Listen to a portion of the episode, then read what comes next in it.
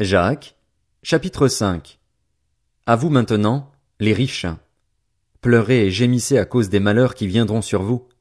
Vos richesses sont pourries et vos vêtements sont rongés par les mythes. Votre or et votre argent sont rouillés, et leur rouille s'élèvera en témoignage contre vous et dévorera votre chair comme un feu.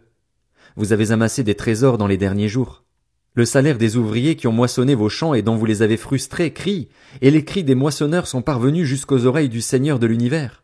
Vous avez vécu sur la terre dans les plaisirs et dans le luxe, vous avez rassasié votre cœur comme le jour de la boucherie. Vous avez condamné, tué le juste sans qu'il vous résiste. Soyez donc patients, frères et sœurs, jusqu'au retour du Seigneur. Voyez le cultivateur, il attend le précieux fruit de la terre en faisant preuve de patience envers lui jusqu'à ce qu'il ait reçu les premières et les dernières pluies.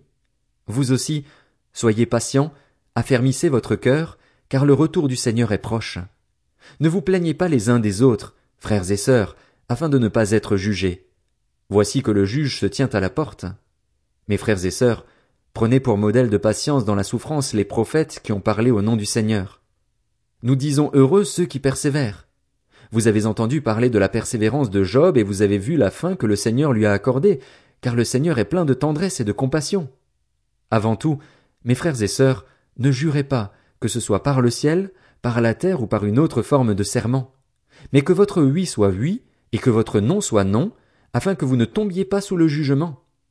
Quelqu'un parmi vous est-il dans la souffrance? Qu'il prie. Quelqu'un est-il dans la joie? Qu'il chante des cantiques. Quelqu'un parmi vous est-il malade?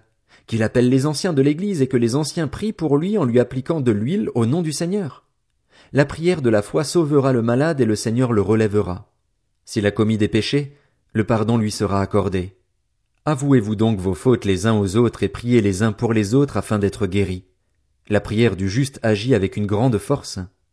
Élie était un homme de la même nature que nous. Il a prié avec insistance pour qu'il ne pleuve pas et il n'est pas tombé de pluie sur la terre pendant trois ans et six mois. Puis il a de nouveau prié, et le ciel a donné de la pluie et la terre a produit son fruit. Mes frères et sœurs, si quelqu'un parmi vous s'est égaré loin de la vérité et qu'un autre l'y ramène, sachez que celui qui ramènera un pécheur de la voie où il s'était égaré sauvera une âme de la mort et couvrira une foule de péchés.